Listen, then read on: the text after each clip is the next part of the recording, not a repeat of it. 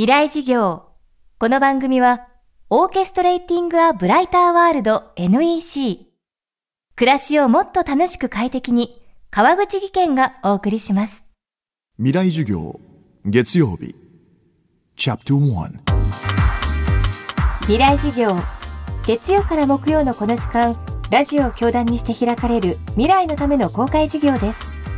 今週の講師は、大手門学院大学地域創造学部教授、橋本博之さん。演劇と民族学を専門とする橋本さんは、東日本大震災以降、被災した民族芸能の支援に取り組んでいます。自身も岩手県の宇野鳥神楽の神楽衆として、地域の芸能に実際に参加する活動も続けています。東北沿岸部に根付く、いわゆる獅子舞のような郷土芸能は、2011年の震災以降、地域の人々によって再評価されたといいます。その一方、存続そのものが危ぶまれる芸能も少なくありません。今週は、こうした地域の民族芸能が、そこに生きる人々に与える力と可能性について考えます。未来事業1時間目。テーマは、東北の郷土芸能の今。岩手県の沿岸部の郷土芸能民族芸能ですよねそれ大体どのぐらいあるかっていうのって、まあ、震災後例えば大船渡市だけでも権現様っていう獅子舞ですけど、まあ、30箇所も40箇所もなくなったもの入れれば50箇所とかもうどんどんどんどん出てくるんですよね。で町内会の公民館に置いてあったりするようなもんなので保存会も特にないご自分たちも民族芸能だと思ってやってなかったりするのでそういうのも入れるとまあ一番正確な答えは再現がないと分かりません。無数にありますっていうふうなことですよね。でさらにそう考えると東北沿岸部っていう話になるとやっぱり岩手が民族芸能の宝庫っていうからすごく多いんだと思うんです。だけど青森だってあの沿岸部にもかなりありますし宮城県もあの非常にたくさんあります。とにかくたくさんあるっていう各集落ごと各浜ごとあるいはいろんなグループごととかですねでもちろん浜とか各村とかそういうとこで案がボタンになってるケースも多いんですけども必ずしもその民族芸能がコミュニティの中で五穀豊穣のために育まれてるっていうようなね割とクラシックな古風なイメージっていうのよりは若い連中が集まって自分たちが盛り上がるための方法として虎舞を手にしているとか七福神舞を手にしているとかそういうものなので例えばその平成になってできた虎舞なんかもあってですね。ちょっとすごいですよね。郷土芸能が平成になってできるってどういうことって感じがすると思うんですけども。そこにあるのはやっぱり民族芸能とか郷土芸能っていうのは古いもの。でどちらかというと年配の方々がやっている五穀豊穣みたいなねそういうイメージが、まあ、ある種の偏見というかその、まあ、むしろ好意的な偏見かもしれませんけど必ずしもそういうものではなくて今も若い人たちが熱中してやるような本当に現在進行形の文化みたいなところがあるのでそういうものを数えるって言っても教育委員会がいちいちですね把握してなかったりとかするし実際震災後そういう活動っていうのを把握してなかったからこそやっぱり支援なんかも遅れたってことはあるんですよ。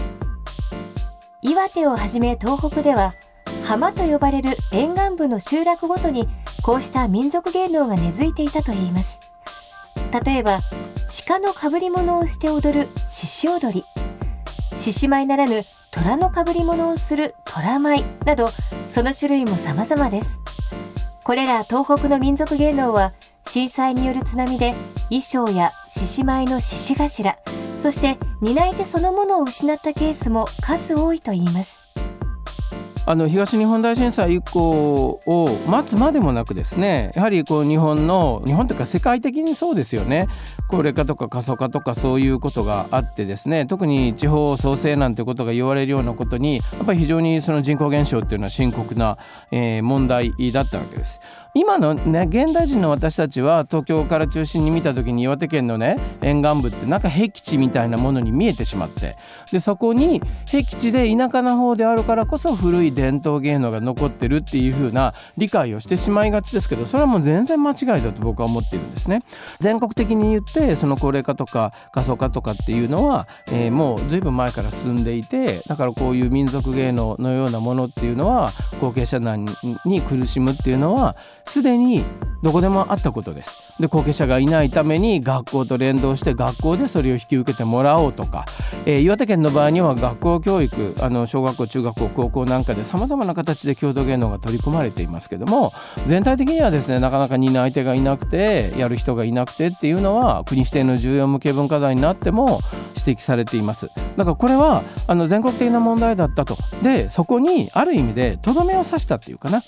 致命的な打撃を与えたのが東日本大震災だっていうことだと思うんですよ。でそうするともともと高齢化して人も少なくなっていて普段村なんてもう働く場所もないわけですから高校だってないわけですから地元にいたくても仕事をする場所がないので結局盛岡に行ったり仙台に行ったり東京行ったりっていう風になってしまうでそうすると小学校とか中学の時に一生懸命郷土芸能をですねやったりとかしていても担い手になれないっていうのはあの日本中である現象ですね。でそこに、まあ、さらに追い打ちをかけた東日本大震災っていうようなことになるのかなと思いますけどね。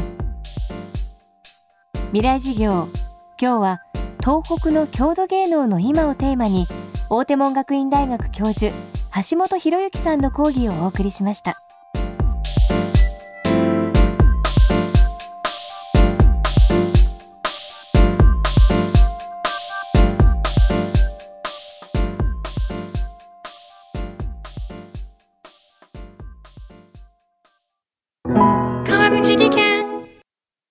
階段での転落。大きな怪我につながるので怖いですよね。足元の見分けにくい階段でもコントラストでくっきり。白いスベラーズが登場しました。皆様の暮らしをもっと楽しく快適に。川口技研のスベラーズです。未来事業。この番組はオーケストレーティングアブライターワールド NEC 暮らしをもっと楽しく快適に。川口技研がお送りしました。